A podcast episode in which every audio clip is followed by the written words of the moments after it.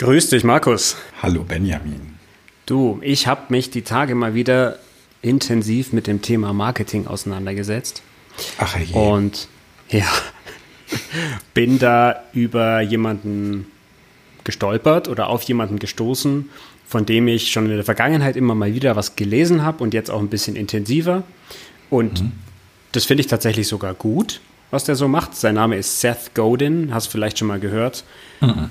Der ist, was Marketing angeht, einer der wirklich großen, großen, der hat schon über 20 Bücher geschrieben, die auch, wie ich bisher beurteilen kann, ziemlich gut sind, ähm, was ich zumindest gesehen habe. Mhm. Und ich bin da mit einem Gedanken rausgegangen, den würde ich heute gerne als Einstieg nutzen. Und zwar, kann man einem zufriedenen Menschen eigentlich was verkaufen?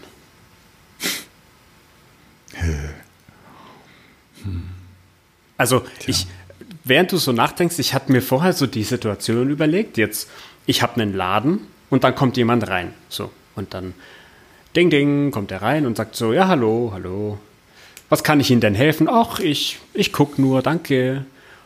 Und wenn der jetzt ganz zufrieden ist quasi, dann guckt er sich so ein bisschen um und wenn jetzt, ich sag jetzt mal, Marketing in Anführungszeichen passiert, dann fängt man so an, so, ja, wie geht's Ihnen so? Ja, mir geht's eigentlich gut. ähm, okay, aber brauchen Sie vielleicht irgendwas? Nö, ich glaube, ich brauche eigentlich nichts. Tut's irgendwo weh?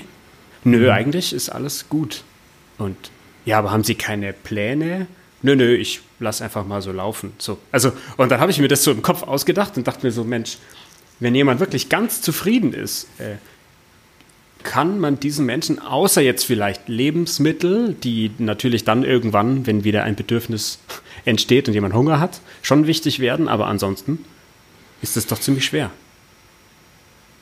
Ja, also interessante, ähm, interessante Perspektive. Ich glaube, dass du denen was verkaufen kannst, wenn du irgendwas findest, womit sie unzufrieden sind oder sein könnten. Mhm. Oder sagen wir mal so, Unzufriedenheit klingt ja immer gleich so äh, negativ, ergänzungsbedürftig. Mhm. Nach dem Motto, wollen sie es noch schöner machen. Ja. Also, ich, äh, ja. Ich bin dann im Übrigen auch drauf gekommen, auf ähm, eine Baumarktwerbung, wo ich mir dachte, ach ja, schau, wenn ich jetzt, ich kann ja zufrieden sein und aber ich will mir jetzt gerade irgendwas bauen. So, einfach mhm. aus der Lust und Laune heraus, dann brauche ich halt doch einen Hammer und eine Säge. Aber das genau. ist mehr so, ich habe dann ein Projekt, also ich habe dann was vor, ich will was tun. Also häufig haben ja Entwicklungsprozesse bei Menschen was damit zu tun, dass sie sich zum Beispiel vorstellen, wenn ich jetzt eine Sauna und einen Whirlpool im Garten hätte und noch das und jenes und noch einen Swimmingpool, dann wäre ich wahrscheinlich zufrieden und glücklich. Mhm. Glück, wobei Glück ja tatsächlich neurophysiologischen Moment ist, den wir nur kurz haben können. Mhm. Ähm, weil die ganzen Endorphine dann verbraucht sind und Glückshormone und so. Aber Zufriedenheit ist ja erstmal eine Bewusstseinsfrage. Mhm. Ähm, das heißt, wenn mir jemand erzählt oder allein die Frage stellt, bist du zufrieden? Dann ist ja die Frage, wie viele Leute antworten darauf mit Ja, bin ich. Meistens kommt dann ja die Rückfrage, was meinst du mit Zufriedenheit? Oder na ja, im Großen und Ganzen schon. Oder eben überhaupt nicht. Ne? Man kann ja nicht zufrieden sein in dieser Welt und so. Mhm. Ähm, das, ich glaube, die Frage ist immer, ob Menschen sich schon als rund und ganz ähm, definieren. Und ich könnte mir vorstellen, dass viele Menschen irgendetwas in ihrer Zukunft wähnen, was sie noch erreichen wollen. Du kannst ja auch Bildung verkaufen, du kannst ja auch Persönlichkeitsentwicklung verkaufen, mhm. du kannst ja auch Bewusstseinsaspekte äh, verkaufen. Und ähm, das funktioniert ja auch. Aber ich glaube, es geht immer über die Frage der Ergänzung. Also Fakt, wirklich glaube ich, oder was für unstrittig glaube ich, ist, mit, wenn unzufriedenen Menschen kannst du ziemlich viel verkaufen. Also wenn du sagst, ähm, du bist so unzufrieden oder gar unglücklich, buche mich. Deswegen war ich neulich so ärgerlich, da habe ich mal kurz reingehört in so ein, so ein, so ein Clubhaus mit, mit einem großen Speaker, der dann da hörte ich nur einen Satz, sorry, und dann bin ich gleich wieder raus. Und sage, du musst, ihr müsst den Leuten erzählen, ich mache dich zu dem besseren Coach, ja. dem besseren Menschen. Das müsst ihr denen erzählen. Du machst das und niemand anders macht das. Nur du kannst das. Wo ich dachte, ey, fickt euch doch sonst wohin. Es gibt's doch nicht, dass ihr das, ja, damit füllt ihr jetzt 500 Leute in einen Saal und nein, momentan bei Corona ist das blöde, deswegen müssen wir jetzt auch diesen Rahmen hier noch entwickeln. Genau, natürlich kannst du da sagen, ne, ich, ich erzeuge ein Need oder sogar Pain, also einen mhm. Schmerz.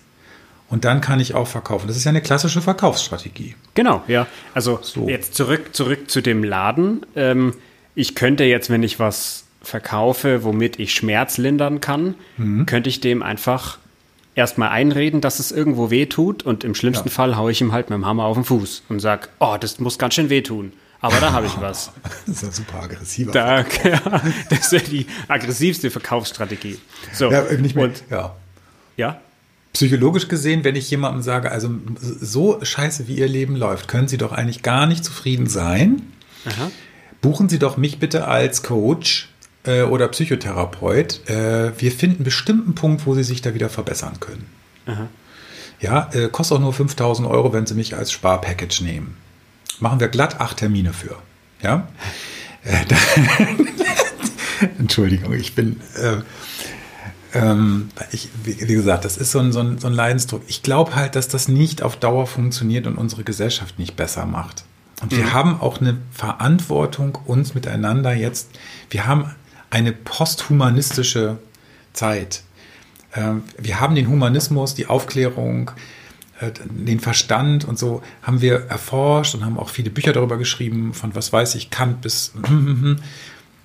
Und jetzt kommen wir in eine Zeit, wo wir merken, dass Emotionen extrem steuern, steuernd mit eingreifen. Und dass eben gerade im Verkauf auch die Not natürlich der Verkäufer deutlich wird. Die, die mhm. ganzen Storyteller, die da äh, rumlaufen. Ich habe mich auch gerade mit einem Storyteller nochmal. Was ist denn die äh, Geschichte? Ja, das ist teilweise authentisch, das nehme ich Ihnen gerne ab. Aber was wollen Sie denn jetzt verkaufen? Ja, ich will verkaufen, dass man Storytelling äh, bei mir buchen kann, wie man das macht. Sag ich, ja, was soll denn derjenige damit jetzt an?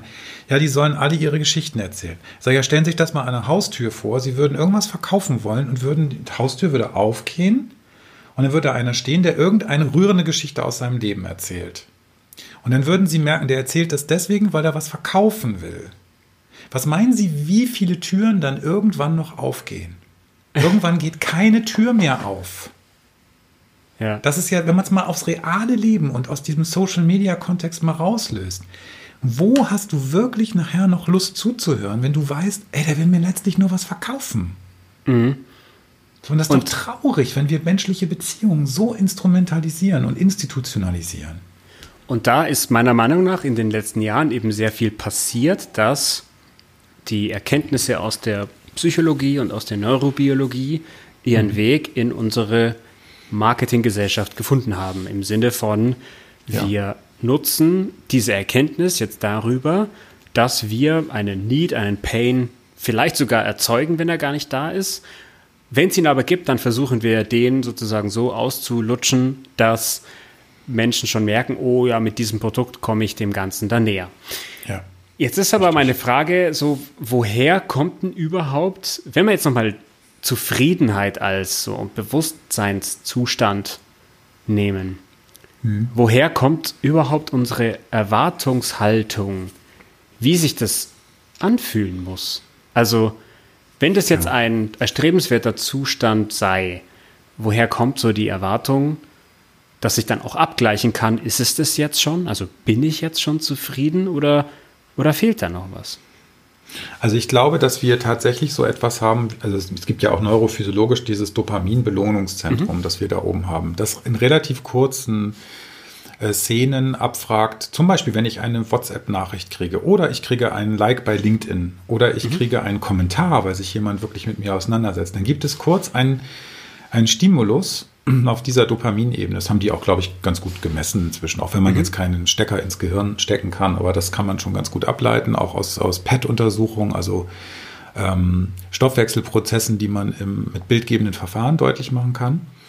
Und ähm, das hat man relativ gut erforscht, genau wie Zucker, äh, wie, wie äh, Berührungen, positive, äh, positiv konnotierte Gerüche und auch taktile Reize kannst du eben durch solche Reize einen Belohnungsreiz mhm. auslösen bei dir im Gehirn. Das ist aber etwas, was relativ kurz läuft und relativ schnell dann wieder weg ist. Mhm. Und jetzt glaube ich, erwarten wir, dass es irgend so einen Zustand gibt, bei dem das dauerhaft eintritt. Dieses Feuerwerk da oben, mhm. das theoretisch ja erstmal ein Glücksmoment ist. Und dann ist die Frage, also Zufriedenheit ist eigentlich etwas, was nicht so fancy ist, nicht ja. so orgiastisch. Und wenn ich habe gerade so, so, so einen tollen, ähm, die nennt sich Blinkist, weiß, kennst du diese App, da wo man diese, mhm. diese Sachbücher so in 15 Minuten beim, beim Laufen und so. Da gab es diese Wabi-Sabi-Kultur ähm, in Japan, die mhm. äh, nämlich eigentlich eine Art, das äh, relativ nüchterne, reale Leben als einen Zustand der Zufriedenheit erstmal zu definieren. Mhm. Fand ich einen hochinteressanten Gedanken. Also dieses, dieses sich immer sehnen nach dem Optimum, der perfekten Partnerschaft, dem perfekten Arbeitsplatz, der perfekten Lebenssituation, dem perfekten Urlaub. Perfekte, so, das ist, da fliegen wir mit auf die Fresse. Das funktioniert nicht, sondern das erzeugt im Grunde genommen Frustration. Wenn wir aber versuchen, uns bewusst mit unseren Erwartungen auseinanderzusetzen, ähm, und das haben frühere Generationen gar nicht möglich gehabt. Die hatten einfach bestimmte Realitäten. Wenn du an die mhm. Nachkriegsgeneration denkst, pff, die waren froh, wenn sie einen Arsch warm hatten und was zu essen hatten, kurz gesagt. Erstmal. Und dann hat man erstmal drei Jahre auf dem Fernseher irgendwann gespart. Oder eine Musiktruhe, wie mein Vater. Fünf Jahre hat er auf so eine Musiktruhe, die haben wir heute noch. So, da sind so Knöpfe dran und so von Schneider und so. Also relativ schlicht. So, und heute kannst du eigentlich alles runterladen, streamen, du kannst jedes Glücksgefühl theoretisch instantmäßig dir runterladen. Und mein großer Meister, der, der Volker Warnke, der hat mal gesagt, das ist so eine Instant-Gesellschaft geworden. Mhm. Also Kaffee to go, Sex to go, Video on Demand. Also es ist alles so verfügbar. Und das innere Kind in uns denkt, ja, mehr. Jeden Tag Feuerwerk, jeden Tag so, und dann hast du das normale Leben und das ist aber nicht so Feuerwerk. Wie willst du damit klarkommen? Deswegen sind, sind wir so viele denn Menschen dann, so unzufrieden. Sind wir denn dann zwischenzeitlich dopaminsüchtig geworden? Ja, vielleicht. Ich, also zumindest, zumindest der Effekt dessen äh, wird, ähm, ich glaube, wir haben dieses mit der Bedürfnisrückstellung nicht mehr so drauf. Ich auch nicht mhm. übrigens. Ich bin ja auch mhm. ein süchtiger Mensch, also ich habe ein Essproblem. Ähm, und ich glaube, dieses Zurückstellen, wenn der Tag blöd läuft, gerade so heute, ne, wenn ich auch mal so negative Rückmeldungen oder Kritik bekomme, dann ist immer die Gefahr, dass ich wieder was gegen machen muss, damit es dann da oben im Kopf sich wieder gut anfühlt. Mhm. Ob das dann, ne, und im schlimmsten Fall ist das dann irgendwelche, sind das irgendwelche Drogen oder Alkohol oder ganz viel Zucker und ganz viel Essen. So, und wenn wir uns überlegen, was ist eigentlich auf Beziehungsebene das, was uns da nährt oben im Kopf, dann ist das eben nicht Storytelling, sondern das ist eine ehrliche Beziehung. Entschuldigung, ja. aber das ist, das ist, ich will dann wirklich einen ernsthaften, ehrlichen Kontakt. Und warum funktioniert denn dies mit dem Clubhouse da so, so? Weil die alle so eine totale Sehnsucht nach haben, möglichst authentisch an der Stimme einen Kontakt zu kriegen. Hm.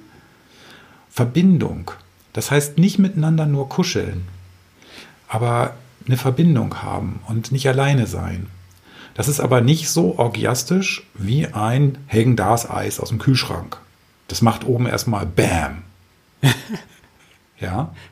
Wir werden übrigens Was? nicht von denen gesponsert. Nein, so Entschuldigung. Also äh, äh, Ben Jerry's, Lalabums, Gelati, ja. Eis, äh, bla, bla, bla. Alle anderen auch. Nee, wir machen echt keine Werbung damit. Aber ähm, so, dann hast du erstmal so eine Art instant verfügbares Glück. Ja. In dem Moment.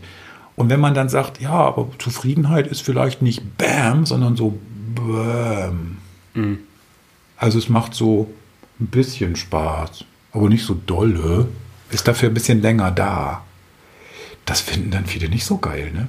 Aber wie lernen wir dann, was Zufriedenheit wirklich ist und was es wirklich ausmacht? Also in, im Umgang mit anderen Menschen, weil es ist ja nun mal so, dass viele dieser Verführungen, die du jetzt angesprochen hast, die sind ja wirklich instant verfügbar. Und mhm. da sind wir, glaube ich, im, zum gewissen Teil mittlerweile alle so ein bisschen süchtig. Ich meine, ich bin das auch, was die Nutzung von sozialen Medien angeht, sicherlich, ja. weil ich da mich auch dazu verleiten lasse, oh, jetzt habe ich hier so viele Follower und oh, vielleicht hat mir jemand was geschrieben, dann schaue ich mhm. mal noch mal rein.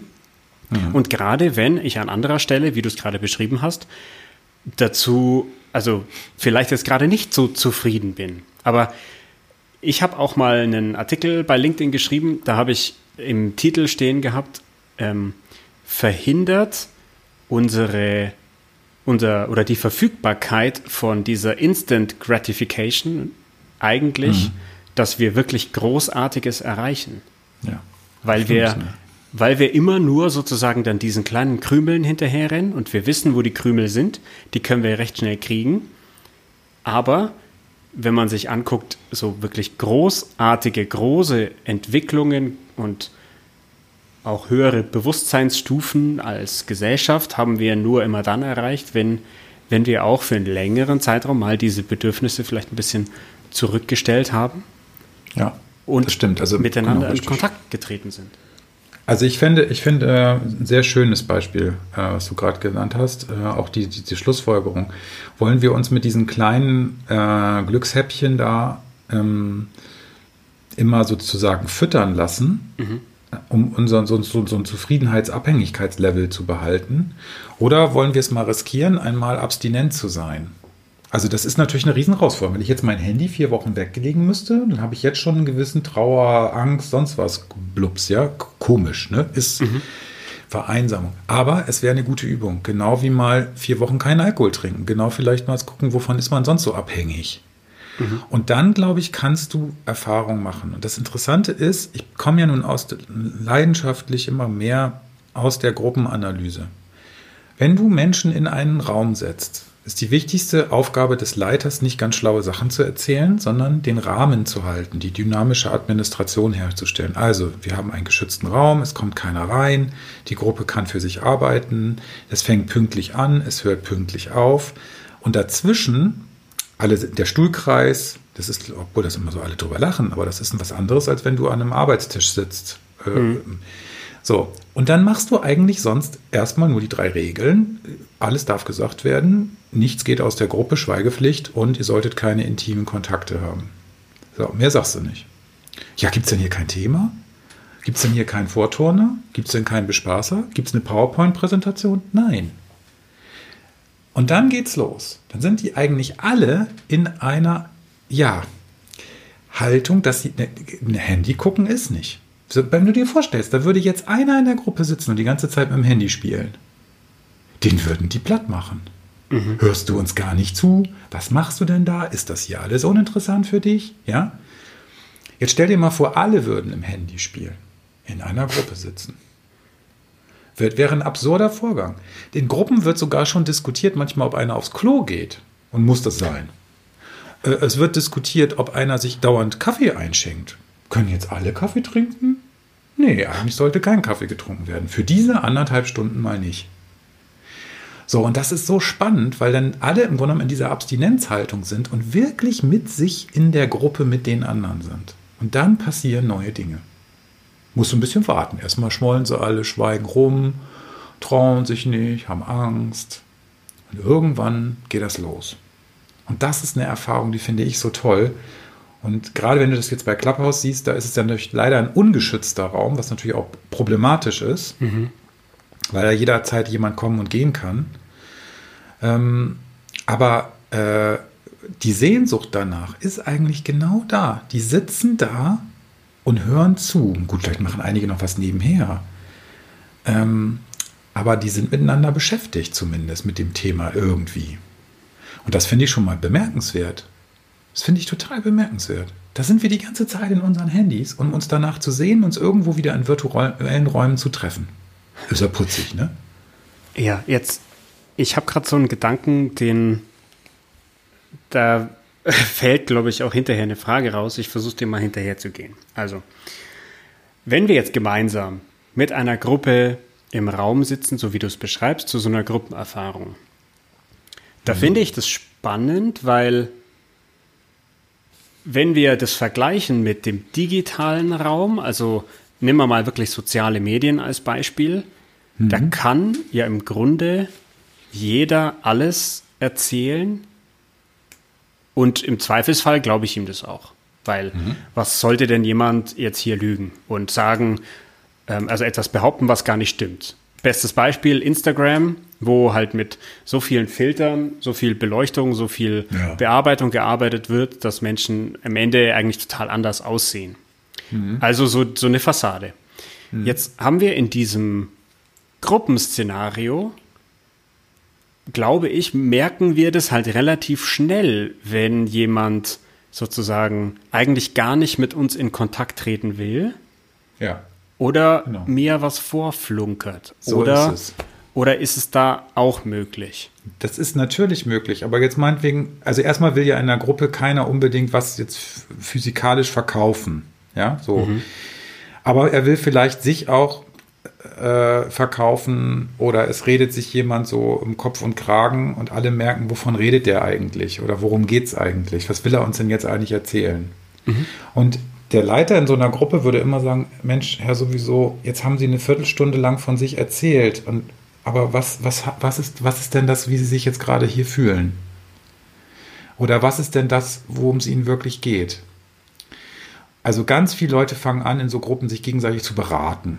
Wenn man aber wieder zurückschmeißt und sagt, ja, wenn, ja. wenn er das jetzt aber erzählt, was fühlen Sie denn dann? Und was geht denn bei Ihnen gerade ab?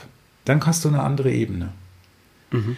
Ja, wir müssen mehr vom Senden, und das sagen wir jetzt gerade, wo wir einen Podcast machen, mhm. mehr vom Senden zum Zuhören kommen. Äh, und ich, das heißt natürlich auch, sich ein bisschen selbst reflektieren können, auch mal Kritik aushalten und sich an die Nase fassen. Ich finde es spannend, weil ich verbinde das jetzt mit einem mit einem Wunsch, den ich eigentlich habe, nämlich, dass Menschen auch wieder sich die Zeit nehmen, auch neugierig sein zu dürfen. Und mhm. weil wenn ich mich selbst in so eine Gruppe reinbegebe, also ich bin zwar recht extrovertiert, aber wenn ich in der Gruppe bin. Findest du? Bin ich meistens jetzt? eigentlich. Was? Bist du extrovertiert? Hätte ich jetzt. Gut, kommt es darauf an, woran man das festmacht. Ja, das stimmt. Stimmt. Also, ich habe, sagen wir mal so, ich habe kein Problem damit. Das kannst du ja beurteilen. Also, ich habe kein Problem damit, vor einer Gruppe Menschen zu sprechen. Das macht mir überhaupt gar nichts aus. Aber wäre ich jetzt in so einer Gruppensituation mhm. zum Beispiel, wäre ich, glaube ich, schon eher erstmal zurückhaltend und würde mhm. ziemlich lang einfach zuhören. Ja. Weil ich dann das Gefühl habe, na, dann muss ich von mir selber nicht so viel preisgeben irgendwie. Und ich kann ja bei jedem, der etwas beiträgt, schon mal so ein Bild davon bekommen, wie diese Person irgendwie drauf ist. Ja. Und ich glaube, also, und das ist so ein bisschen auch meine Hypothese, gerade wenn es in so einer Gruppe richtig abgeht und richtig gestritten wird und sich aber so zwei, drei Leute dazu irgendwie gar nicht äußern. Hm. Ich glaube, das macht neugierig, nämlich, das macht neugierig, Mensch, was denkt ihr eigentlich? Also mich würde das neugierig machen. Warum, warum seid ihr so still? Ja, ist ähm, auch so. Das Problem ist, dass wenn jemand ganz still ist, immer, dann, dann ist das natürlich für die anderen eine Verunsicherung. Ja. Weil was denkt der sich denn? Ist der vielleicht, findet der uns alle total blöd? Wenn du sprichst, bist, zeigst du dich ja. Das heißt, ja. du machst auch deutlich, wie du tickst. Das heißt, es nimmt den anderen auch ein Stück Angst, weil du wisst dann, ja gut, okay, das ist jetzt ein Schnacker, okay, habe ich schon mal gesehen, so ist ein Schnacker. Mhm, mhm, mhm. Erzählt er irgendwas, was ich gebrauchen kann, ja oder nein? Mhm. So, aber wenn einer gar nichts sagt, vielleicht sogar manchmal ein ganz, eine ganz kurze, intelligente Frage stellt, dann ist er natürlich für den Rest der Gruppe ziemlich bedrohlich. Inwiefern bedrohlich? Naja, weil der ja, der könnte ja irgendetwas schnallen und bemerken, was uns alle irgendwie enttarnt oder so. Ja, also es ist mhm. immer so ein bisschen dieses paranoide Element, was auch in Gruppen da ist.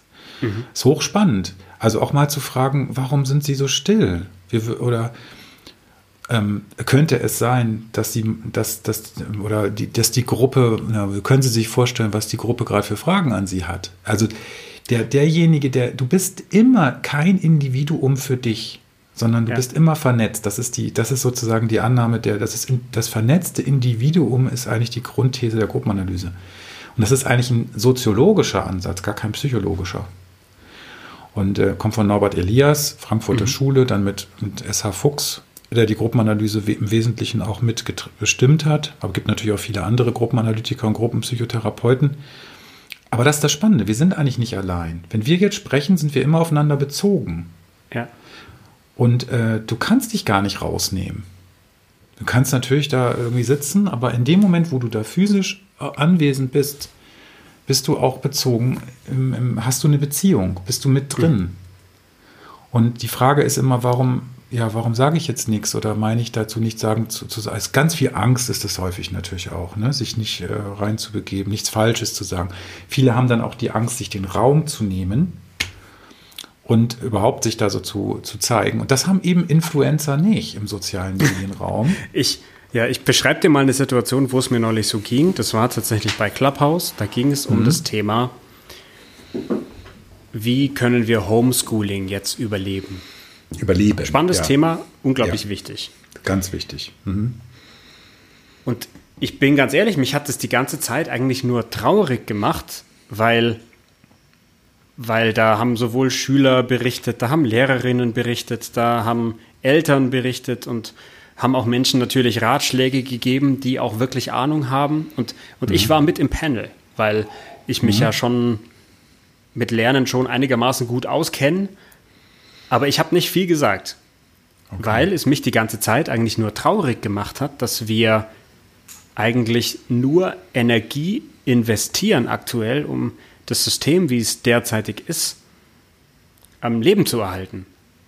Und ich hatte die ganze Zeit das Gefühl, ja, warum packen wir dann nicht da an, wo gerade die Probleme erzeugt werden und, und beschäftigen uns eigentlich nur mit den Problemen, die entstehen, die aber eigentlich gar nicht da sein müssten. Und deswegen war ich da relativ ruhig in dieser aber, Gruppe aber, quasi und dann. Ja, ja, guck mal, aber wenn du das jetzt gemacht hättest, mal angenommen, du hättest jetzt gesagt, authentisch, ihr macht mich alle ganz traurig. Mhm. Ihr erhaltet hier ein System, das eigentlich ähm, total hinterfragt werden müsste, aus meiner Sicht. Mhm. Dann machst du zwei Sachen. Du bringst den Affekt der Trauer nicht mit ein und natürlich ist deine Rolle auch ein bisschen aggressiv.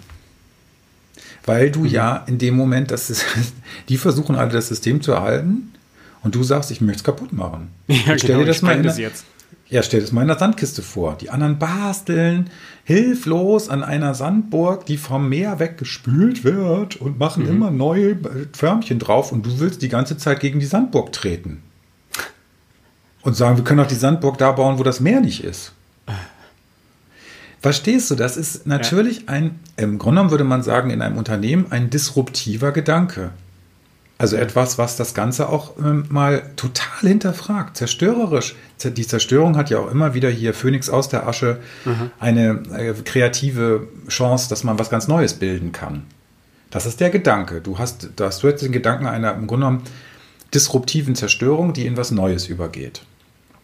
Und das ist die Frage, ob das in einer Gruppe, ob die Gruppe das aushalten kann. Ich sag dir, in der Regel können die das, wenn der Schutz der Gruppe da ist glaube auch. Und das macht übrigens auch was ganz Kreatives. Insofern hätte ich jetzt als Leiter in einer gruppenanalytischen Gruppe gefragt, Mensch, Benjamin, du bist so still. Wenn die anderen jetzt so sprechen, würde mich total interessieren, was bei dir gerade vorgeht.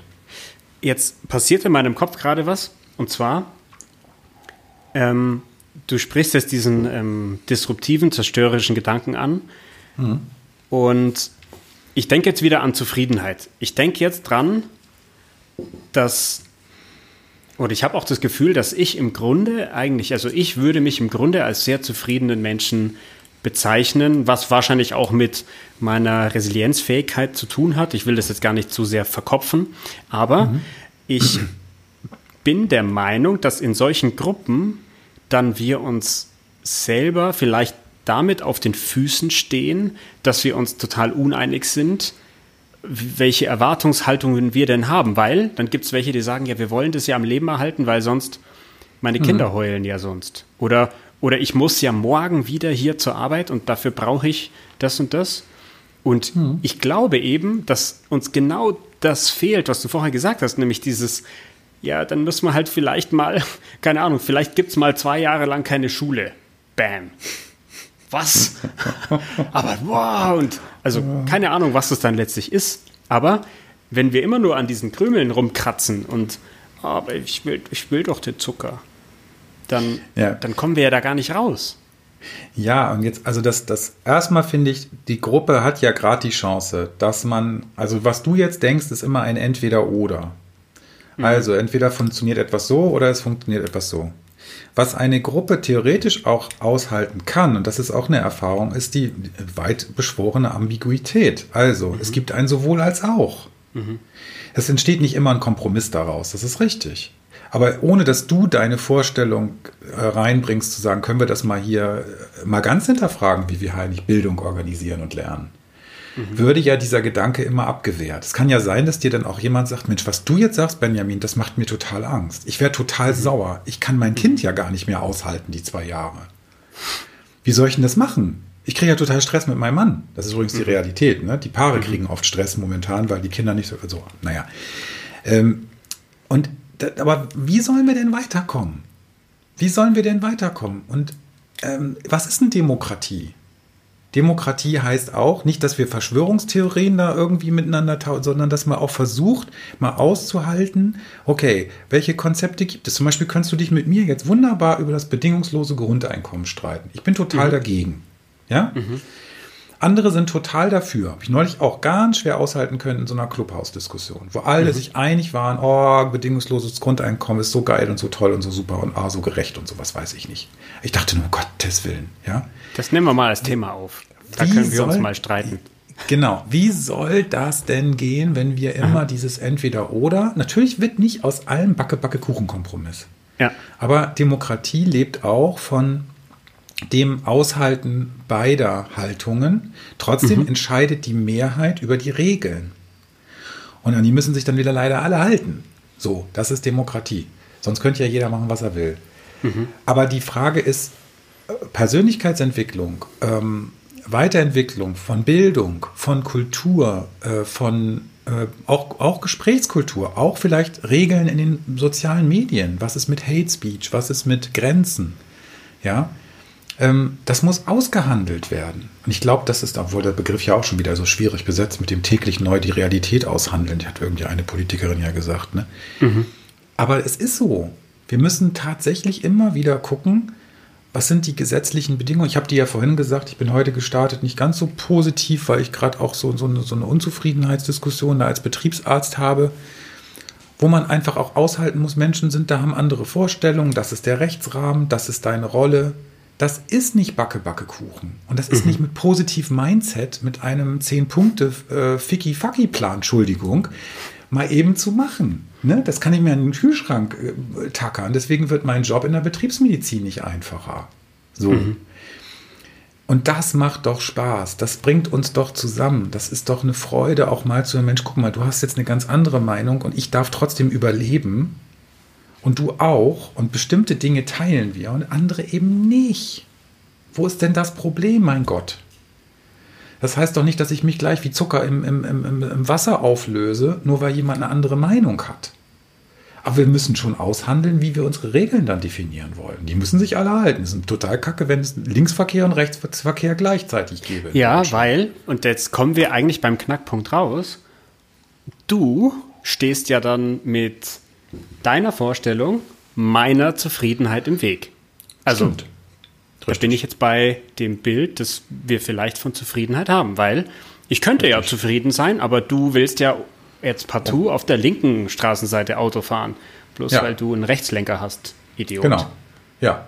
So, das bedeutet auch, in diesen Gruppen ist es eine Illusion, dass es die ganze Zeit harmonisch und ohne Verletzungen abgeht. Mhm. Das heißt aber nicht, dass wir uns gegenseitig zerstören und beschimpfen und uns niedermachen und uns verteufeln. Mhm. Aber ohne Verletzung, also meine Existenz, so wie ich lebe, verletzt vielleicht irgendjemand anders, ohne dass ich das weiß. Mhm. Wenn ich jetzt so und so rede, kann das sein, dass jemand sich davon total, wenn ich zum Beispiel über Storytelling jetzt rede, mhm. da hat jemand sein Geschäftsmodell darauf aufgebaut, ja, und hat da vielleicht auch noch viel Geld für ausgegeben. Ja, dann ist er natürlich verletzt, dass ich jetzt die ganze Zeit sage, ich finde das kacke. Mhm. Jedenfalls so, wie ihr das macht. Mhm. Und der darf aber auch Kacke finden, dass ich das Kacke finde. Mhm. Das heißt aber nicht, dass ich mit dem Menschen, wenn es respektvoll abgeht, und da haben wir ein Problem in, in ganz vielen Punkten, dass es nicht mehr respektvoll abgeht, dann können wir das doch aushalten und was Neues daraus entwickeln. Dann kann das doch auch sein, dass ich meine Meinung über Storytelling irgendwann ändere. Oder der vielleicht sieht, naja, es ist auf Dauer vielleicht doch ganz schön problematisch. Was ist denn nach der fünften Story, die ich geteilt habe? Was bleibt denn dann über? So, und das ist doch toll, wenn wir uns mal da weiterentwickeln würden und nicht immer dieses polarisierende richtig und falsch. äh, alleine. Und wer entscheidet dann, was der respektvolle Umgang ist? Das ist eine gute Frage. Ach, Benjamin, du bist so, guck mal, deswegen bist du so extrovertiert, introvertiert klug. weil, äh, weil, der, genau, ja, das ist letztlich ein Kompromiss. Ich glaube, ja. dass das wieder etwas ist, wo wir sagen, okay, was ist, Respekt würde ja auch wieder jeder unterschiedlich definieren. Ja. Vielleicht meint einer, es ist respektvoll, dir mit dem nackten Arsch ins Gesicht zu springen. Mhm. Der nächste sagt, ach Gott, also Solange du meine Mutter nicht beleidigst, genau. ist alles okay.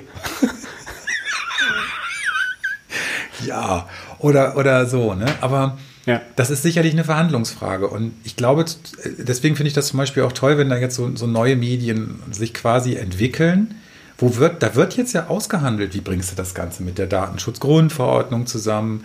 Mhm. Was ist Respekt? Zeichnet man das auf? Wenn man möchte die Hasssprache nicht haben, man möchte die Verschwörungstheorie, äh, man möchte auch kein psychotisches Entwickeln haben, dass da irgendeiner völlig abdreht, man möchte keine selbstverletzenden Geschichten da haben. Jeder hat auch ein Stück Verantwortung. Du fliegst raus, wenn ich, wenn ich, ich Mist baue. Ne? Du hast mich da ja eingeladen bei, bei, bei Clubhouse. Und wenn ich jetzt Mist mhm. erzählen würde, würdest du mit rausfliegen. Solche Sachen. Ich glaube, das ist eine Diskussion, die uns auch an den Kern von Demokratie bringt. Das ist letztlich ein Demo also die griechische Polis, das ist diese, diese Urdemokratie, mhm. die die Gleichberechtigung erstmal der Bürger, soweit in Anführungsstrichen, definiert ja. hat. Und, ähm, äh, und, und wie entwickeln wir das eigentlich weiter? Und letztlich ist ja Social Media mal irgendwann entstanden, damit sich Menschen begegnen. Facebook. Ja?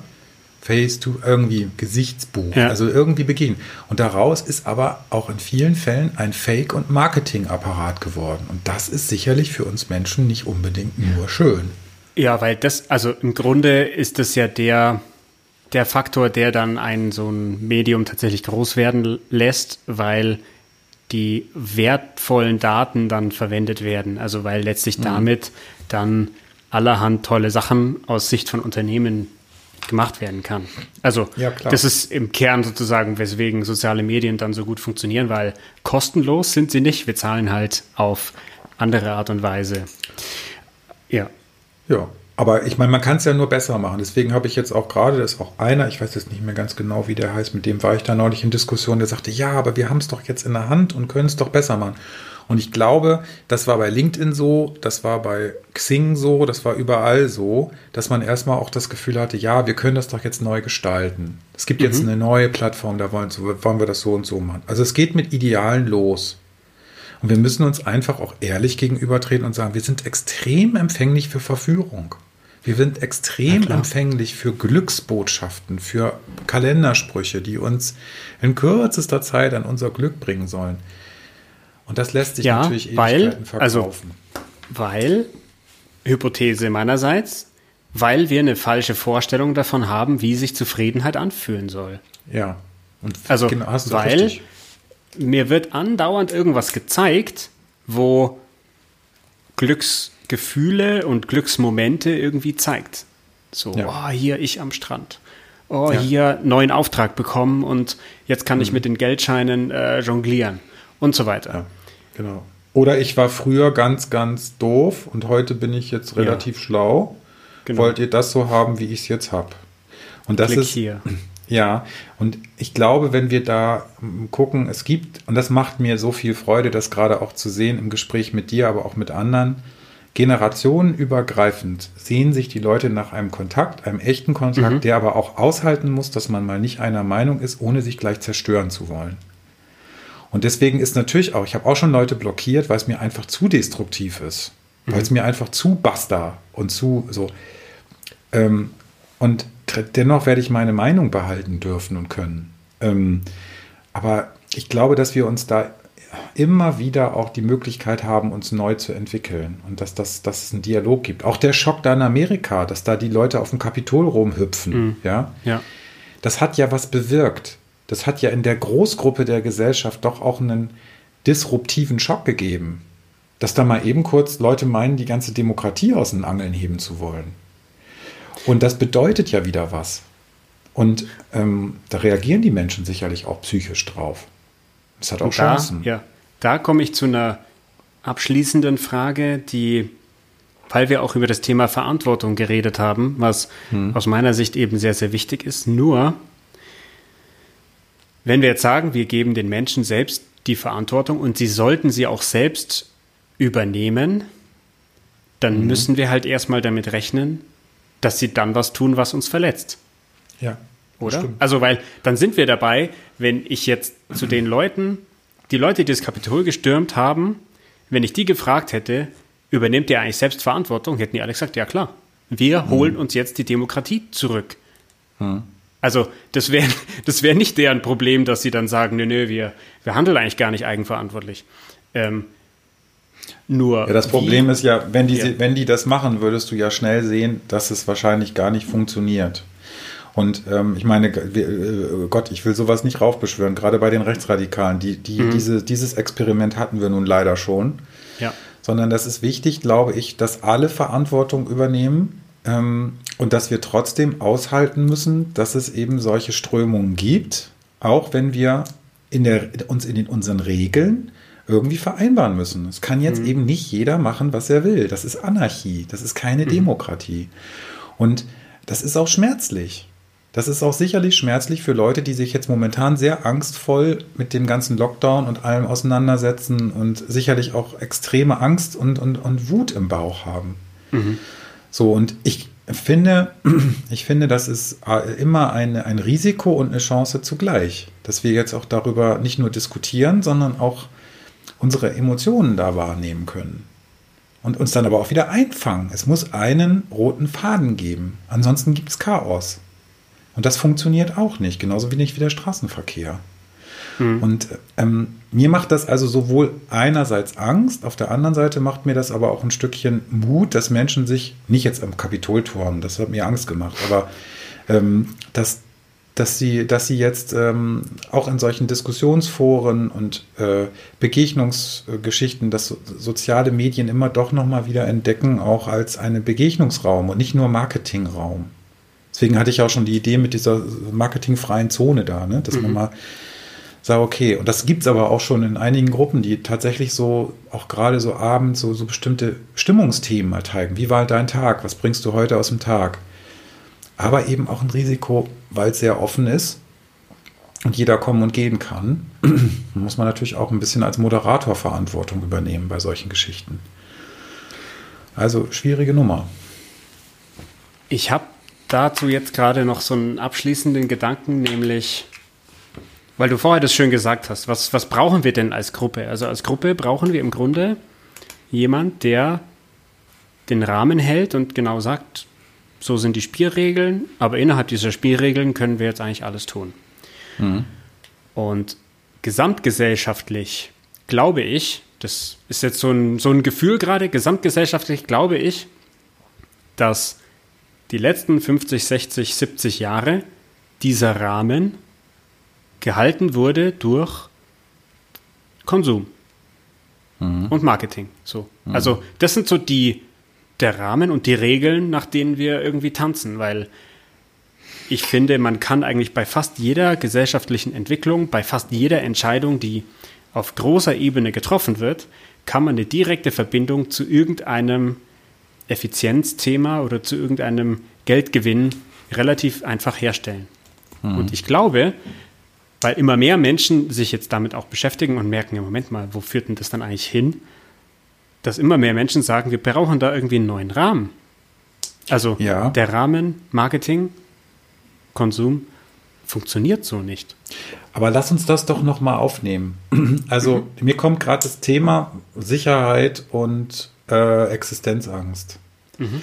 Weil ich bin gerade in so einem Spannungsfeld. Ich bin jetzt 51 und überleg, muss mir jetzt wirklich überlegen, auch bei dem ganzen Steuersatz und so, was will ich eigentlich noch für wie viel Energie wo einsetzen? Mhm. Ähm, und das aus der luxuriösen Lage, dass es mir sehr gut geht. Mhm. Gott sei Dank. Viel, viel Dankbarkeit dafür. Aber auf der anderen Seite fällt es mir natürlich auch schwer, Jobs zu kündigen. Gerade jetzt bei Corona. Einige tippen sich mhm. an den Kopf und sagen, wie kann der das denn jetzt machen? Mhm. Ähm, Thema Zufriedenheit. Also das Thema Zufriedenheit und Weiterentwicklung hat immer auch noch die Angst der Sicherheit oder des Nicht-Sicherseins im Kopf. Und mhm. da sind wir natürlich auch sehr gut in Deutschland, dass wir uns immer so, nicht nur in Deutschland, aber finde ich schon, ist das wirklich sicher? Meinst du wirklich, mhm. du kannst das wagen? Wer ernährt dich denn dann irgendwann? Ja? Und bist du sicher, dass du damit deine Rente finanzieren kannst? Die Rente alleine trägt dich ja nicht. Also ich könnte jetzt tausend mhm. Sätze sagen, die mit Sicherheitsaspekten zu tun haben. Ja. Warum wir eigentlich uns nicht in Zufriedenheit eher dem Geld verdienen und dem Konsum vielleicht auch hingeben. Ja, das wäre ein spannendes dann, Thema. Lass uns das dann machen wir es genau so. Dann nehmen wir einfach den Faden beim nächsten Mal auf. Ja. Das Thema Gerne. Sicherheit, Existenzangst. Wozu führt das und wo, also wovor versuchen wir uns damit zu schützen und woran hindert uns das? Ja. Ja, finde ich gut. Ein schönes Thema. Jetzt sieht man auch mal, dass unsere Gespräche nicht geskriptet sind, nicht? Ja, also wenn man es bisher noch nicht gemerkt hat, dann, dann vielleicht jetzt. Ja, doch. In okay. diesem Sinne, ja cool. Ich danke dir und ähm, bin schon sehr gespannt. Es fängt schon an zu brodeln, was das nächste Thema angeht. Prima. Ich wünsche dir was. Bis Schönen dann. Tag. Dir auch. Tschüss. Ciao.